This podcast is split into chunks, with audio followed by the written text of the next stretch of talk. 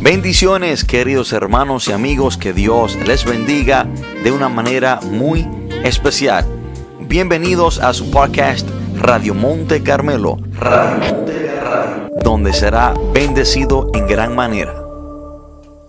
Quiero que el que tenga su Biblia, vamos a leer la palabra de Dios desde el libro de Juan, Juan capítulo 8, versículo 29. Vamos a estar leyendo un solo texto por ahora. Juan 8, 29. Cuando estemos ahí, leemos la palabra de Dios en el nombre poderoso de Jesús. Porque el que me envió conmigo está. No me ha dejado solo el Padre, porque yo hago siempre lo que le agrada. Lo repito, porque el que me envió conmigo está. No me ha dejado solo el Padre, porque yo hago siempre lo que le agrada. Oremos, Padre, en el nombre poderoso de Jesús. Te damos gracias, Señor, por tu palabra. Gracias, Padre, por cada persona que está conectada con nosotros en este momento. Gracias, Señor, por esta plataforma la cual usted nos ha dado para compartir sus grandes verdades. Gracias, Padre, por usted traer y conllevar acá a las personas que están conectadas con nosotros a escuchar estas tus palabras. Espíritu de Dios, usted es nuestro maestro, nuestro ayudador. Ayúdenos a entender lo que hoy usted nos quiere enseñar. Señor, yo no conozco la necesidad de tu pueblo. Yo no conozco la necesidad de las personas que me están escuchando, pero usted sí la conoce.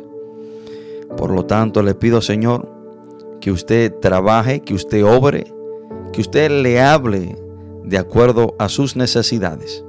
Padre, todo esto te lo pedimos en el nombre poderoso de Jesús. Amén y amén. Hermanos, hoy quiero compartir este mensaje bajo el título ¿Qué hacer para que Dios esté conmigo? ¿Qué hacer para que Dios esté conmigo?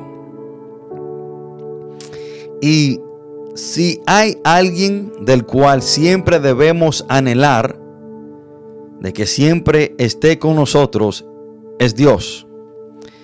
Hermano, dentro de nosotros debe de estar este deseo, tiene que estar esta preocupación, tiene que estar, hermano, este anhelo y este enfoque y el deseo de que Dios siempre esté con nosotros. Y a través de los tiempos, muchas personas se han inventado muchos métodos, muchas fórmulas de acuerdo a ellos para que Dios esté con ellos, para que la presencia de Dios le acompañe. Hay algunos que creen que tienen que hacer ciertos rituales para que Dios esté con ellos. Hay otros que creen que tienen que cumplir con ciertas promesas para que Dios esté con ellos. Hay otros, hermanos, que creen que tienen que cargar una imagen de lo que ellos piensan que es Dios o de cualquier otro ser que esté en el cielo. Y ellos creen que al cargar esa imagen o, ese, o ese ídolo, creen que Dios va a estar con ellos. Hay otros que se hacen reguardos para que Dios esté con ellos. Hay otros hermanos que creen que tienen que dar mucho dinero para la obra de Dios y que por ello dar dinero Dios estará con ellos. Esas personas se creen que pueden comprar la presencia de Dios en sus vidas. Hay otros que creen que para que Dios esté con ellos tienen que ayunar mucho, tienen que orar mucho. Hay otros que, que quizás piensan que para que Dios esté con ellos tienen que tener mucho conocimiento de la Biblia. Y en realidad, hermano, el, el, ayunar, el orar, el leer la Biblia es un deber del cristiano pero hacemos eso para nosotros acercarnos a Dios, no para que Dios, su presencia no depende en nuestra vida de estas cosas. Ayunamos, leemos la Biblia y oramos como una práctica espiritual para fortalecernos nosotros mismos y nosotros mismos acercarnos más a Dios y conocer la voluntad del Padre. Pero, hermano, en realidad, ¿qué nos garantiza que Dios esté con nosotros? Otros siempre confiesan con sus bocas y se jactan en decir que Dios está conmigo. ¿Ha conocido usted una persona que todo lo que hace y todo lo que dice siempre dicen, se jactan en decir que Dios está con ellos? Pero en realidad, ¿está Dios con ellos? Ahora, hermano, pero de que Dios esté con nosotros no depende de algo que podemos decir con nuestra boca, no depende de lo que decimos, de que Dios esté con nosotros depende de lo que hacemos. Y Jesús mientras hablaba con un grupo de judíos, Jesús eh, tenía una conversación con un grupo de judíos, los cuales decían que eran hijos de Abraham, por ende ellos decían que eran hijos de Dios. Y mientras Jesús tenía esta conversación con estos judíos, los cuales al fin y al cabo Jesús termina llamándole hijos del diablo, ellos decían que, que eran hijos de Dios. Por lo tanto, al ellos decir que eran hijos de Dios, era una manera de decir de que Dios estaba con ellos. Y Jesús le dice a estos judíos, ¿qué es lo que en realidad debemos hacer para que Dios esté con nosotros? Y quiero aclararle algo, hermano, y es que de que Dios esté con nosotros no consiste de una iglesia, no consiste de una creencia o una religión, de que Dios esté con nosotros, hermanos, no consiste de yo seguir a cierto líder espiritual. De que Dios esté con nosotros, hermanos, consiste en lo que Jesús dijo. En el versículo que le acabo de leer, aquí está, hermano, lo que debemos hacer para que Dios esté con nosotros. Jesús le dijo, porque el que me envió conmigo está. Jesús está, está declarando, está afirmando de que Dios el Padre estaba con él. Jesús dice, no me ha dejado solo el Padre. Y aquí viene hermano. Jesús dijo, porque yo hago siempre lo que le agrada. Hermanos y amigos, para que Dios siempre esté con nosotros, nosotros debemos de agradarle. Usted tiene que sacarse todo método o cualquier otra cosa que usted ha escuchado en la cual usted debe hacer para que Dios esté con usted y enfocarse en lo que dijo Jesús que debemos hacer para que Dios esté con nosotros siempre. Jesús dijo que Dios el Padre estaba con él porque él siempre hacía lo que le agradaba. O sea, Jesús está diciendo que él siempre hacía la voluntad de Dios. Y lo que le agrada a Dios es cuando hacemos su voluntad. Hermano, Dios se complace con nosotros cuando nosotros le agradamos cuando nosotros hacemos su voluntad, cuando nosotros somos fieles, cuando nosotros somos obedientes a Él. Hermanos, y cuando los judíos le dijeron que ellos eran hijos de Dios, y cuando Jesús le dice esto, que Dios sí estaba con él porque él hacía lo que a Dios le agradaba, Jesús en cierta manera les estaba diciendo a ellos, que Dios no estaba con ellos, que ellos no eran hijos de Dios porque no hacían lo que al Padre le agradaba.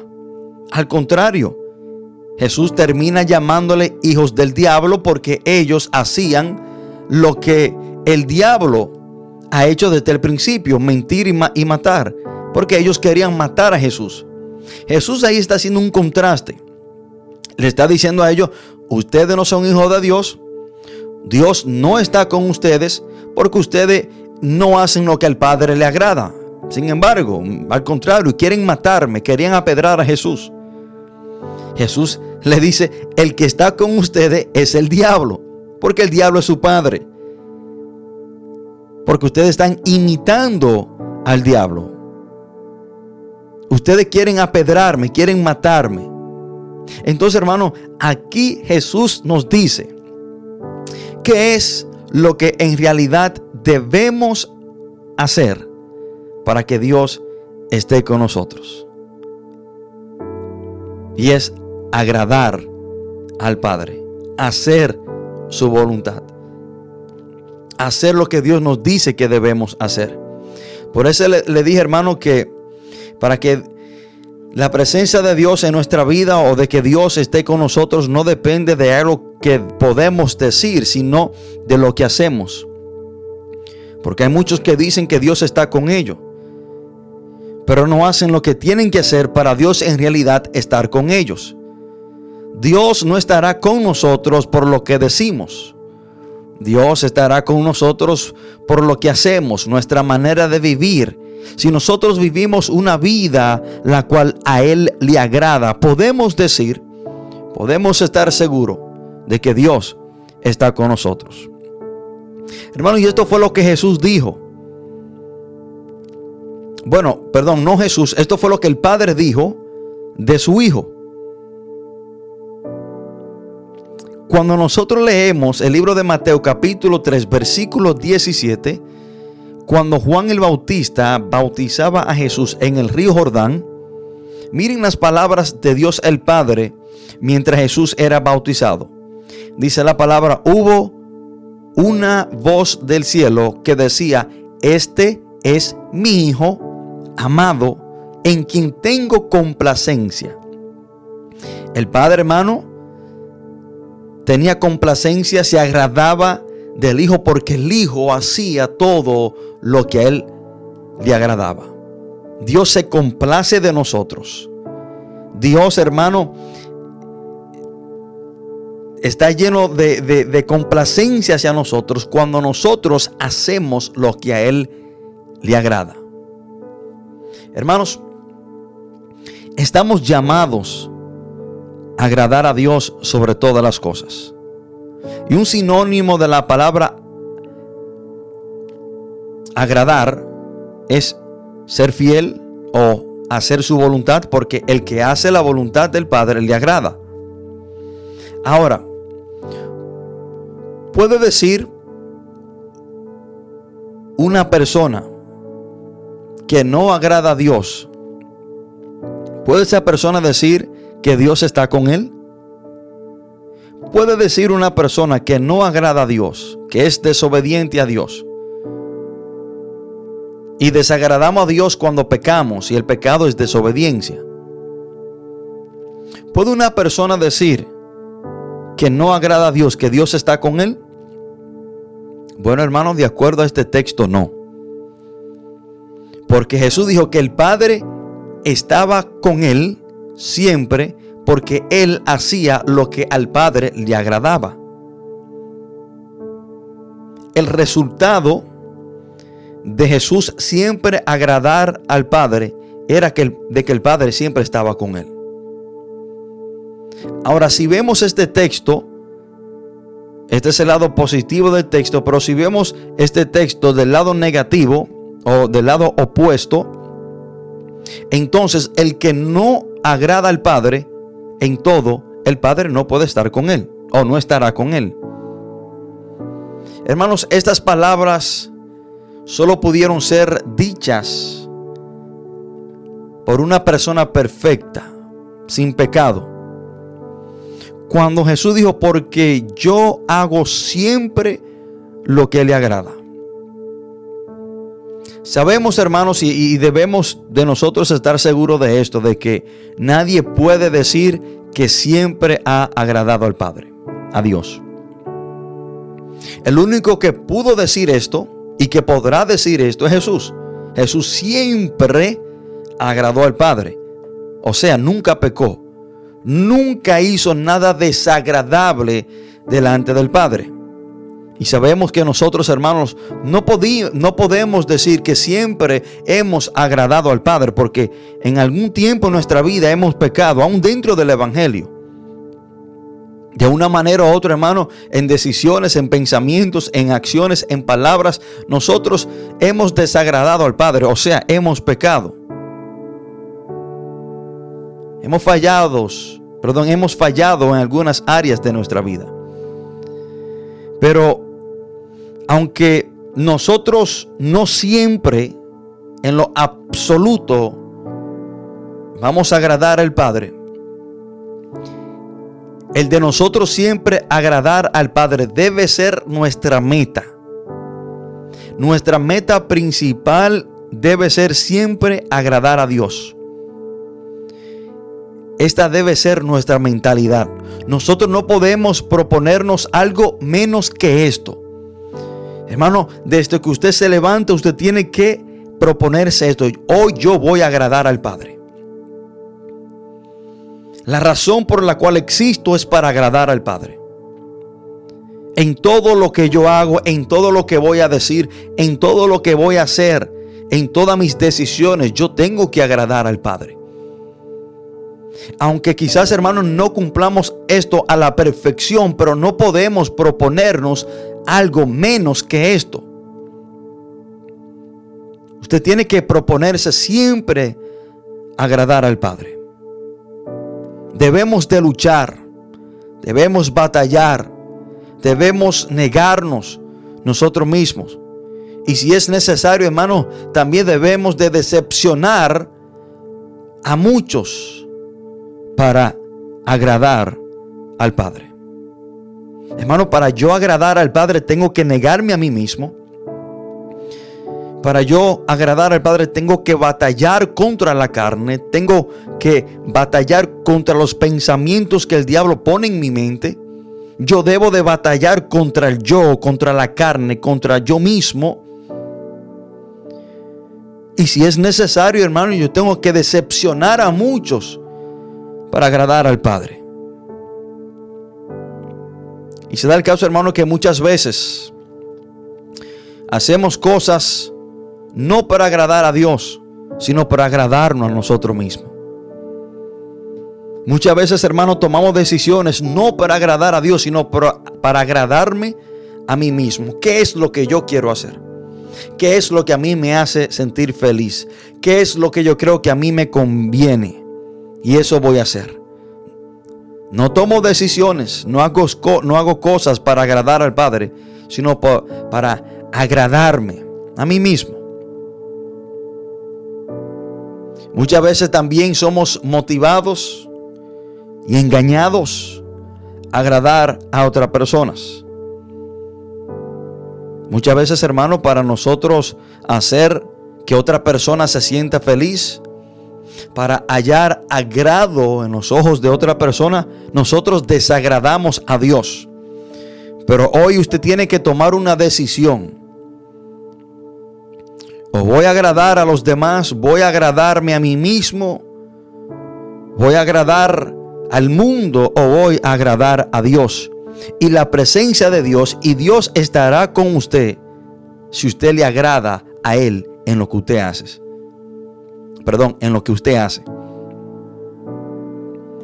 Hermanos, usted debe de saber que la razón por la cual usted existe, la razón por su existencia, no es para agradarnos a nosotros mismos, no es para agradar un familiar, no es para agradar un hermano, un hermano en la iglesia, sino que la razón por la cual existimos, la razón por la cual Dios nos hizo es para agradarle a Él.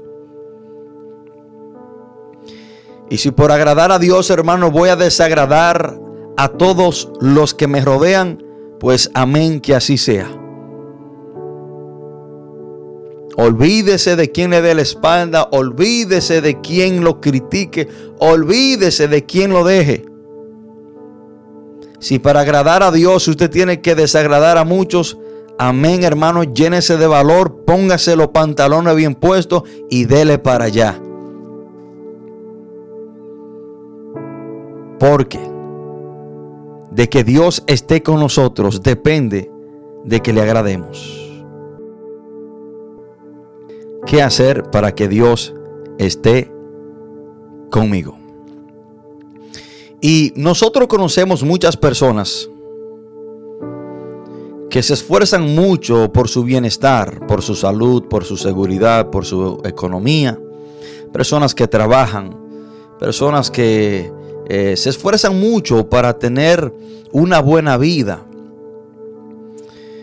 Pero usted y yo debemos de entender que nuestro bienestar no depende de qué tan saludable estemos, no depende de nuestra cuenta bancaria, no depende de nuestro trabajo, nuestro bienestar no depende de las personas que conocemos o las relaciones que tenemos. Nuestro bienestar no depende de que si nos graduamos de la universidad y si tenemos un buen empleo. Hermano, nuestro bienestar depende de que Dios esté con nosotros. Cada ser humano debe de saber esto, hermano, que su bienestar depende de que Dios esté con él. A ti y a mí nos irá bien si Dios está con nosotros. Le voy a repetir eso. A usted y a mí nos irá bien si Dios está con nosotros. Porque cuántas personas no conocemos que tienen buenos empleos, buenas cuentas bancarias, tienen buenas relaciones con personas de la alta sociedad o en poder, pero le va fatal en la vida. Hermano, con usted puede estar su padre y su madre, su esposa o su esposo el jefe de la policía, el presidente, las personas más de más influencia en el mundo, en el planeta Tierra, el más el hombre más más millonario, puede estar quien quiera que usted quiera que esté en su vida y aún te puede ir mal. Nuestra salud, nuestra paz, nuestras bendiciones, nuestra protección nuestra eternidad dependen de Dios. Y en cierta manera esto es lo que dice el Salmo 127, versículo 1 y 2. Si Jehová no edificare la casa, en vano trabajan los que la edifican. Si Jehová no guardare la ciudad, en vano vela la guardia. Por demás es que os levantéis de madrugada y vayáis tarde a reposar, y que comáis pan de dolores, pues que a su amado dará Dios el sueño. Hermano, todo lo que usted haga, si Dios no está presente o si Dios no, no es el que hace, todo será en vano. Usted podrá hacer lo que usted quiera hacer para que le vaya bien, pero su bienestar depende de Dios, de que Dios esté con usted. Y todo lo que el hombre hace fuera de Dios es en vano. Solamente lo que hacemos con Dios será de provecho en nuestra vida. Hermano, tu protección no depende de la ausencia del peligro, tu protección depende de la presencia de Dios. Y le repito eso, hermano. Tu protección no depende de la ausencia del peligro, tu protección depende de la presencia de Dios. Hay personas que se han mudado, se han reubicado para lugares donde no hay peligro, lugares donde no hay delincuencia, donde no hay ladrones o ventas de drogas. Y así aún han muerto. Le están corriendo el peligro porque creen que su seguridad depende de que no haya peligro. Pero en realidad nuestra seguridad depende de la presencia de Dios. Por lo tanto, tú tienes que asegurarte de que Dios esté contigo. Tú tienes que asegurarte de que Dios te acompañe, de que sea Dios el que te cuida. Y en cierta manera esto fue lo que Moisés le dijo a Dios. La petición de Moisés antes de salir y marchar por el desierto está en Éxodo 33:15. Y Moisés respondió, si tu presencia no ha de ir conmigo, no nos saques de aquí. Le voy a repetir ese texto. Y Moisés le respondió, si tu presencia no ha de ir conmigo, no nos saques de aquí. Moisés le está diciendo, si no eres tú Dios que va con nosotros, si no eres tú que me va a acompañar por ese desierto, de aquí no me mueva. Porque yo sé, yo estoy seguro que si tú vas conmigo, me va a ir bien. Yo sé que si tú vas conmigo, yo estaré protegido. Yo sé que si tú vas conmigo, nada me va a faltar. Por lo tanto, Dios, si tú no me vas a acompañar en la trayectoria del desierto, de aquí ni me mueva. Hermano Moisés no le dijo a Dios que le removiera a los enemigos de su camino. Moisés no le dijo a Dios, quítame a los cananeos, a los jebuseos, a los, a los amorreos. Moisés no le dijo, quita a toda fiera del camino. Lo único que Moisés le dijo fue que tu presencia vaya conmigo. Moisés sabía que si Dios iba con él, aunque se presentara el cananeo, el amorreo, el jebuseo y cualquier fiera del campo, él sabía que él iba a estar bien, porque su protección, su bienestar, dependía de que Dios estuviera con él. El rey David, hermano, también reconoce esta gran verdad. El rey David reconoce de que su bienestar depende de estar con Dios, de que Dios esté con él. El rey David estaba dispuesto a perderlo absolutamente todo, menos su relación y la presencia de Dios. El rey David estaba dispuesto, hermano, a que todo el mundo se fuera de su vida y que Dios le quitara lo que Dios quisiera quitarle, pero menos su presencia.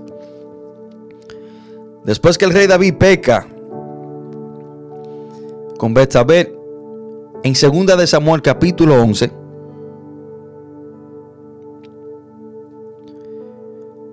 Y en arrepentimiento de ese pecado, el rey David escribe el Salmo 51. En el versículo 11, notamos, hermano, de que David sabía que su protección, que su bienestar dependía de que Dios estuviera con él. Miren lo que el rey David le dice a Dios en el Salmo 51, versículo 11, no me eches delante de ti y no quites de mí tu Santo Espíritu.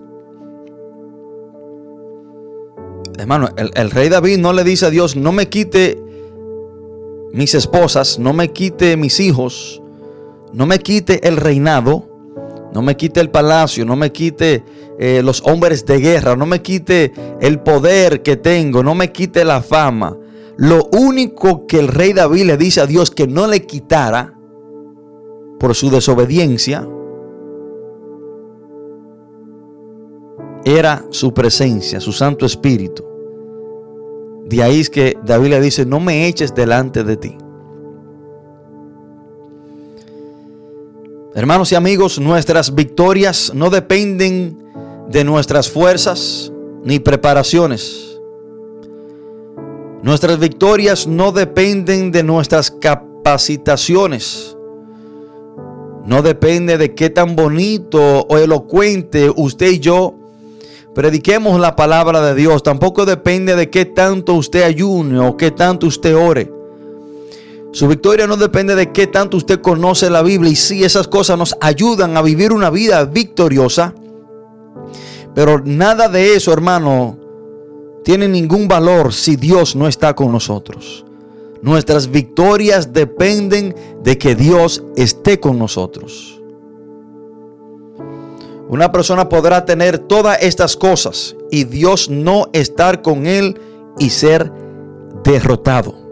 Usted podrá orar mucho, usted podrá ayunar mucho, usted podrá diezmar mucho, usted podrá conocerse la Biblia de Génesis y Apocalipsis y Dios no estar con usted y usted ser derrotado. Porque debemos de entender, reconocer, saber y estar seguro que nuestras victorias dependen de que Dios esté con nosotros. De ahí es que el apóstol Pablo, mientras le escribe a la iglesia de Roma, Romanos 8:31, resume diciendo esta gran verdad de esta manera. ¿Qué pues diremos a esto? Si Dios es por nosotros, ¿quién contra nosotros? El apóstol Pablo está diciendo, si Dios está con nosotros, ¿quién podrá levantarse contra nosotros? Si Dios está con nosotros, ¿quién podrá derrotarnos?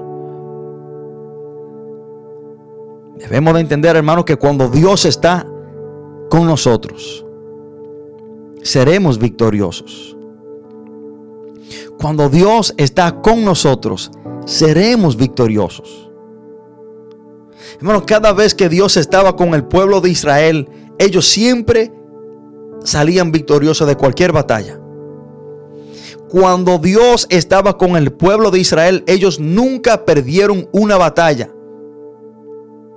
Y aun cuando las batallas eran humanamente imposibles para un pequeño pueblo como Israel ganar, ellos ganaban porque Dios estaba con ellos. Hermano, aun cuando nosotros leemos la historia del rey Josafat, el rey de Judá, segunda de Crónicas capítulo 20, del 15 al 17, cuando vinieron los, los, estos reyes para pelear contra Josafat, los hijos de Amón, de Moab y los del monte de Seir, cuando viene esta gran multitud que Dios la reconoce, Dios mismo le dice a, a Josafat en el versículo 15, y dijo, oír Judá todo, y vosotros moradores de Jerusalén, y tú rey Josafat, Jehová os dice así, no teméis ni os amadrentéis delante de esta multitud tan grande. Dios mismo reconocía que la multitud que venía contra Josafat era muy grande.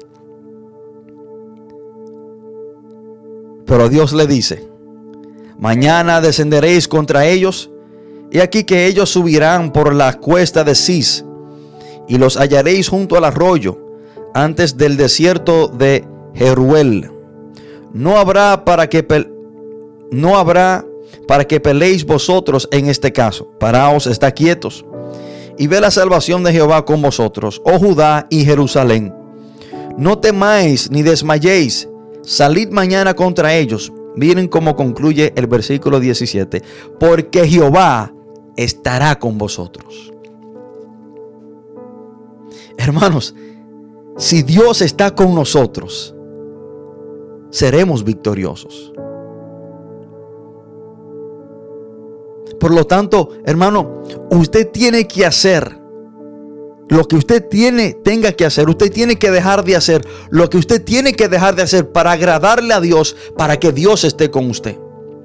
Jesús dijo, hermano, que el Padre siempre estaba con él porque él siempre agradaba al Padre. Entonces que para que el Padre esté con nosotros, nosotros debemos de agradarle, serle fiel, hacer lo que Dios nos dice que debemos hacer. Pero veamos la gran diferencia, hermano, cuando Dios no está con nosotros. Cuando Dios no estaba con el pueblo de Israel, ellos perdían las batallas. Números capítulo 14, cuando vienen los 10 espías, bueno, vinieron los 12, pero 10 de ellos dieron una información de la tierra prometida, de que era imposible de que ellos pudieran entrar en ella. Dan un mal informe y el pueblo se llena de temor y el pueblo comienza a creerle lo que dice el hombre en vez de creer lo que Dios dijo que le iba a dar, la tierra prometida, y que la iban a heredar. Y por el pueblo dudar de la promesa de Dios, Dios se arrepiente de darle la tierra. Y le dice, ya ustedes no van a entrar. Y van a durar 40 años en el desierto hasta que se mueran todos. Porque ninguno de ustedes, ninguna de esta generación va a entrar en la tierra prometida.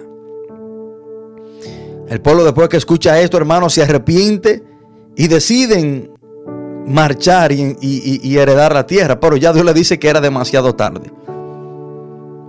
Y déjame decirte que hay oportunidades que Dios nos da que debemos de aprovecharla. Porque quizás no se vuelvan a repetir. Esa fue una de ellas. Ya cuando Dios le dice que no, que ellos no iban a entrar en la tierra, ellos deciden que sí Dice la palabra en números 14 del 40 en adelante, dice, y se levantaron por la mañana y subieron a la cumbre del monte diciendo, henos aquí para subir al lugar del cual ha hablado Jehová para que, porque hemos pecado. Y dijo Moisés, ¿por qué quebrantáis el mandamiento de Jehová? Eso tampoco os saldrá bien. No subáis porque Jehová no está en medio de vosotros. No seáis heridos delante de vuestros enemigos. Porque el amalecita y el cananeo están allí delante de vosotros. Y caeréis a espada. Pues por cuanto os habéis negado a seguir a Jehová, por eso no estará Jehová con vosotros. Sin embargo, se obstinaron en subir a la cima del monte, pero el arca del pacto de Jehová y Moisés no se apartaron del, de en medio del campamento. O sea, sabemos que el arca del pacto era lo que portaba la presencia de Dios. Y descendieron el amalecita y el cananeo que habitaban en aquel monte y los hirieron y lo derrotaron, persiguiéndolos hasta Orma. Dios no fue con ellos. Dios no estaba con ellos, por lo tanto fueron derrotados. Hermano, usted debe de saber que su derrota será segura si Dios no está con usted. Entonces, para que Dios esté con usted, usted tiene que vivir una vida que a Dios le agrade. Y lo más horrible que le puede pasar a un creyente es hacer algo pensando que Dios está con él. Escuchen esto, hermano. Lo más horrible que le puede pasar a un creyente es hacer algo pensando que Dios está con él, cuando Dios, por esa persona no vivir una vida agradable delante de Dios, por no agradar a Dios, ya Dios se ha apartado de esa persona. Jueces 16:20. Y para mí, hermano, dentro de los muchos versículos que a mí me llenan de temor en la Biblia, es este. Dice, y le dijo Sansón a los filisteos, perdón, y le dijo, esto le dijo Dalila a Sansón, Sansón, los filisteos sobre ti. Y luego que despertó él del sueño, se dijo, esta vez saldré como las otras veces y me escaparé. Pero él no sabía que Jehová se había apartado. Sansón pensaba que Dios estaba con él. Pero dice la palabra que él no sabía que Dios se había apartado. Pero ¿por qué Dios se había apartado de Sansón? Bueno, Sansón se dispuso a vivir una vida que a Dios no le agradaba. Dentro de los muchos pecados que Sansón cometió, está que se inclinó, hermano, por una mujer que no era de su misma nación, que era pecado. tocó, se acercó a un cuerpo muerto en descomposición. Él no podía hacer esto porque estaba bajo el voto nazareno. Participó en un banquete con los filisteos, sabiendo que era la nación enemiga.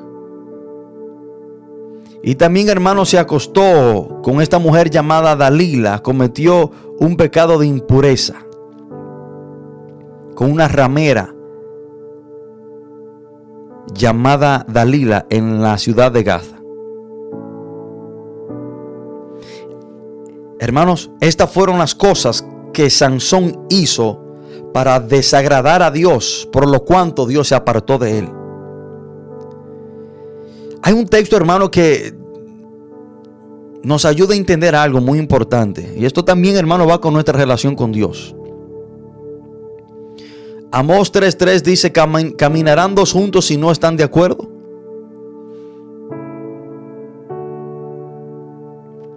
Hermano, si usted no está de acuerdo con Dios, si usted no hace lo que a Dios le agrada, usted no puede decir que usted está caminando con Dios.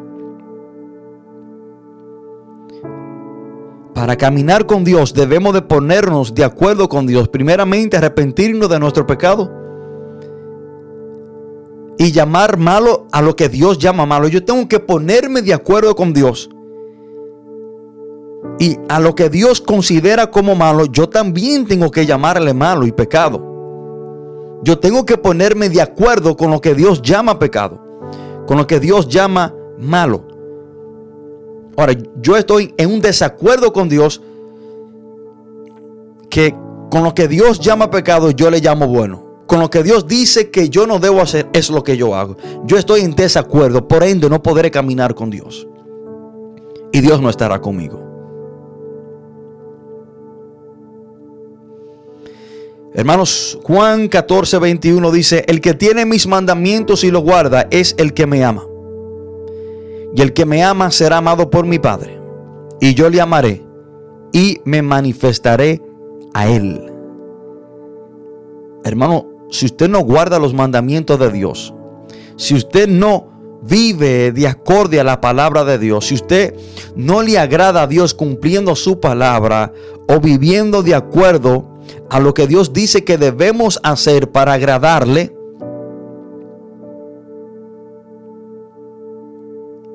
Dios no se podrá manifestar a usted, en usted. Miren hermano, Jesús dice, todo comienza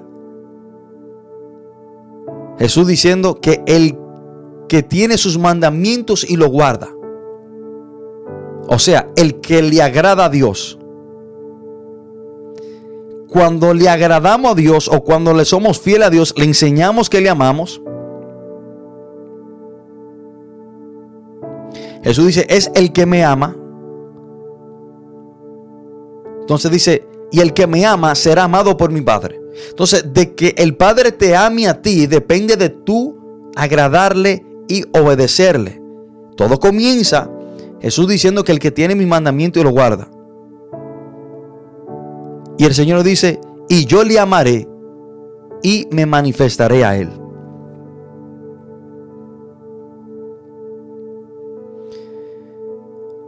Hermanos, lo más triste que ha pasado y que va a seguir pasando es con multitudes y multitudes de personas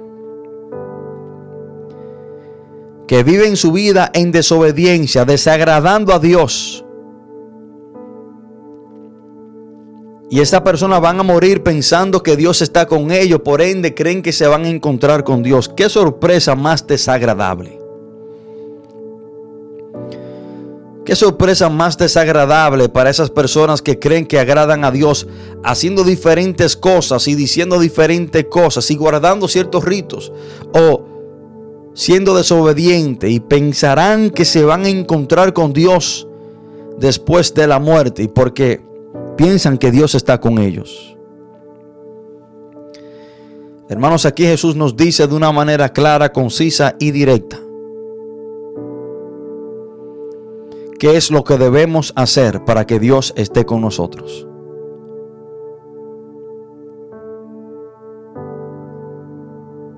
Debemos hacer lo que a Dios le agrada. qué se resume eso? Bueno, hacer la voluntad de Dios, serle obediente a Dios en todo. Y miren que Jesús usó la palabra siempre. Sea el caso que muchos de nosotros hacemos lo que a Dios le agrada algunas veces. No nos hemos propuesto en siempre hacer lo que a Dios le agrada. Y en este momento, si hay una persona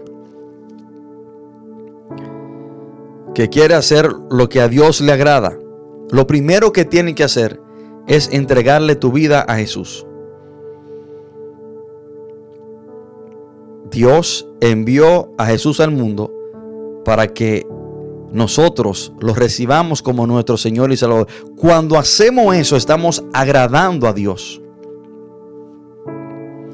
Y de ahí es que la palabra dice que Dios viene a vivir en nosotros por medio del Espíritu Santo. Efesios 1:13. Cuando creemos en Jesús somos sellados con el Espíritu Santo. Si una persona en este momento, en este